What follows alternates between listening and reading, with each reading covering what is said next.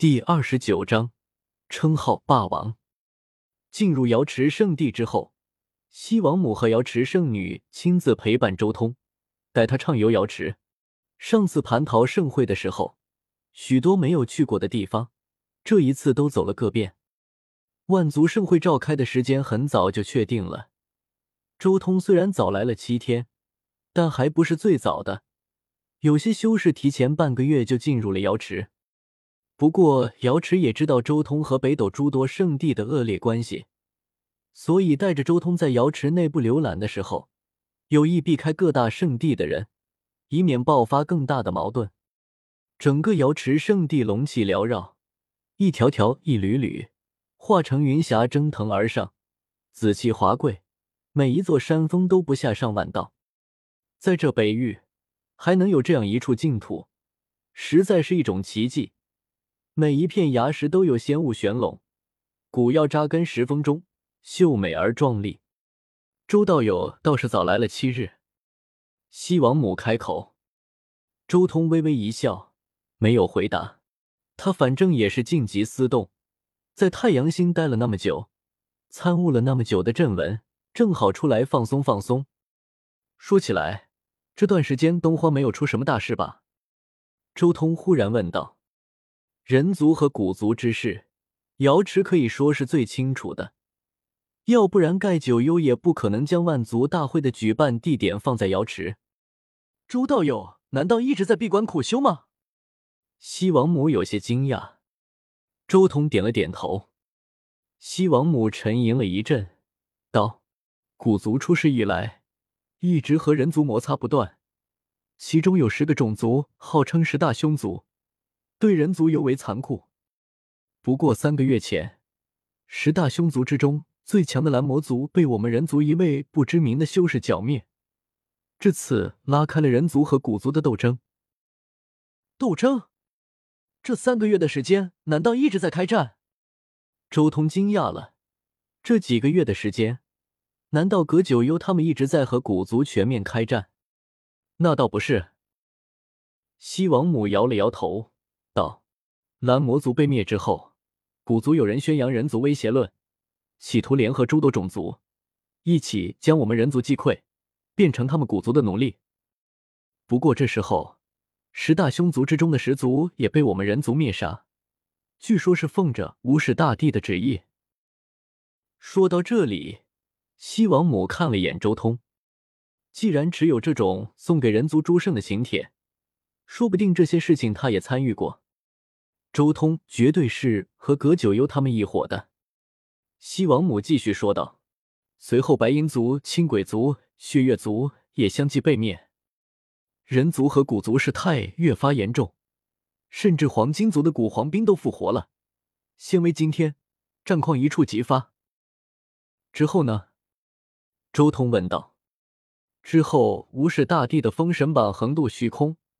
在整个东荒巡游了一圈，甚至与黄金族古黄兵硬碰了一击，爆发出惊天仙光，顿时将那蠢蠢欲动的古族压制了下来。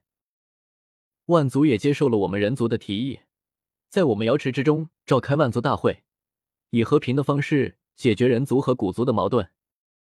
西王母大致将事情说了一遍，事情大致也和周通预想中的类似。先是自己灭了蓝魔族，然后盖九幽他们又打着无始大帝的名号出手灭掉了十族、白银族、青鬼族、血月族等十大凶族。所以在接下来的一段时间中，没有人敢有大动作，全都怕触碰到什么底线。唯独黄金族例外，因为灭掉的那几个凶族有好几个和他们有关联，所以黄金族不顾一切复活古黄兵，企图血洗人族。但终究，黄金族还是势单力薄，无法独自一族面对人族诸圣，再加上封神榜的威慑，难以真正抗拒盖九幽他们计划了许久所推动的大事。终于，包括血皇山、火灵洞、神残岭在内的几大古皇族相商，发出一则通告，言称正道成仙是修士的终极目的，无需在这条路上相残。这个消息一出来，顿时天下哗然，古族明显有些服软了，不再是高高在上了，愿与人族和睦相处。葛九幽他们得悉了古族的态度之后，迅速做出了回应，言道：“一个万古少见的大事来临，当让其成为一个盛世，而非一个可怕的乱世。”在接下来的一段时间里，东荒乱局和缓了不少，不论是人族还是太古诸族，皆暗自长出了一口气。在这期间，各方都在试探，通过一些特别的场合传出一些信号。有许多都是关键性的问题，最终像是达成了一种默契。太古各族没有人再言要去征伐，攻下灵药、龙气、地髓等最多的地域，而人族大教也适时表态：吾与大地广袤无垠，有许多名山大川无主，古族可随意入主，万族不会缺少净土。挑起人族和古族的矛盾。然后借助无始大帝的名号强行镇压下来，促成瑶池的万族大会。葛九幽他们的计划真的成了。周通心中默默的说道：“他早就知道了葛九幽他们的计划，而今这计划也算是顺利完成，一切都在他们的计算之中，甚至就连盛会的请帖都早早准备好了。”讲完了这段时间发生的一些事情后，西王母道。倒是周道友修为大进，如今已可天下称王了。当初朱圣帝却有不对，如今古族复苏，我人族势单力薄，万族盛会之时，还望道友能不计前嫌，照看一二。王母放心，大是大非面前，我还是分得清的。至于古族方面，圣人不出，我就是无敌的。周通淡淡的说道：“还真是霸道呢。”一旁的瑶池圣女眸波流转，道：“曾经的诸王都各有名号，比如羽化王、双子王、神王。周兄，你既为苍天霸体，不如就叫霸王如何？” 哈哈哈！我在修行之前就被朋友们这么称呼，不过这称号还是第一次从外人口中听到。周通也不禁笑了，自己的名号终于得到修行界的认可了。那我提前恭祝周兄霸绝诸王。成就霸王伟业，瑶池圣女微笑，国色天香，让各诸神葩都暗淡了下去。倒是有一件事，还想请道友帮个忙。西王母忽然说道：“哦，瑶池乃是西皇传承，连你们都做不到的事情，我也未必能成。”周通没有一口应承下来。此事对周道友而言只是微不足道的小事，但对我瑶池来说，却影响深远，还请周道友相助。道友若有什么所求，尽可开口。西王母的口气很大，竟然连这样的话都说出来了。如果我说我想要一罐瑶池的金，你们瑶池也愿意？周通轻笑道：“道友说笑了。”西王母摇了摇头，很显然这个要求超出了他的认知。你们该不会想要我的血去滋润那块圣灵石胎吧？忽然，周通心中一动，想到了一个可能。瑶池一直在用各种珍稀体质的血液去滋润那个圣灵石胎，希望他能早点出世。只是几缕对道友微不足道的霸血而已，与道友并无任何损伤，还请道友成全。西王母神色郑重，继续劝说：“我可以给他几缕霸血，但我的要价，瑶池未必能应承下来。”周通沉吟了一阵，随即郑重的说道：“还请道友明示。”闲聊，至少千万金。周通直接开口。西王母顿时沉默了下来。论价值，千万金仙料肯定远在几缕霸血之上的，而且超出了不知道多少倍。朱兄，你也太……一旁的瑶池圣女有些无言，想说什么。但是考虑到周通如今持着瑶池最高规格的请帖进来，欲言又止。周通暗暗摇头，自己又不是叶凡那个冤大头，怎么可能将自己的血液送给这个和自己无关的圣灵石胎？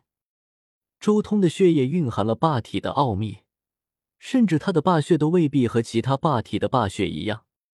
周通踏入修行界，首先修炼的可是乱古法的斑血境，他早就将师兄的符都以斑血镜的修炼法烙印进去了。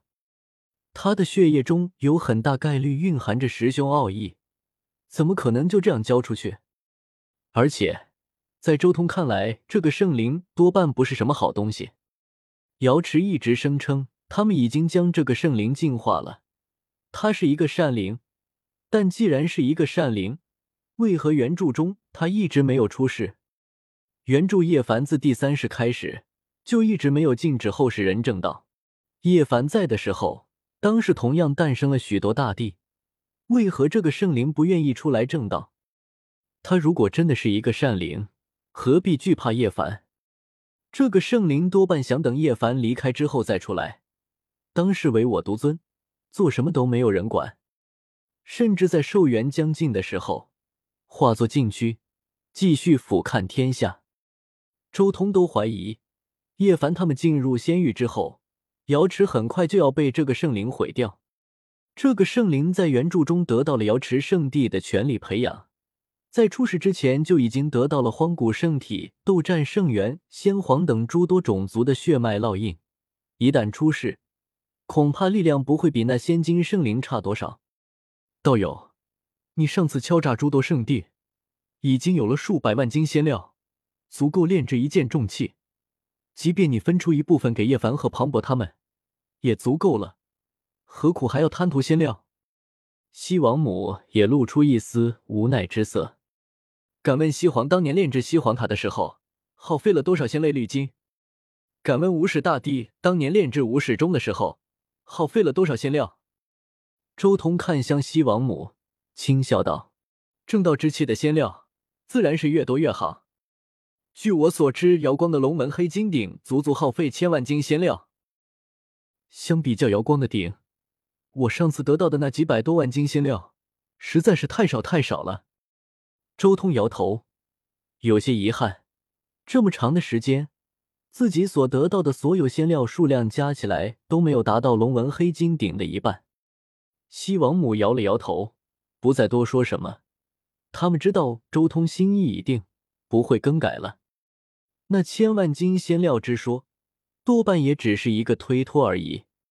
接下来，整个瑶池都要忙着万族大会的事情，周通也不再打扰，直接离开瑶池，去外界晃悠晃悠，等时间差不多了，再回来看看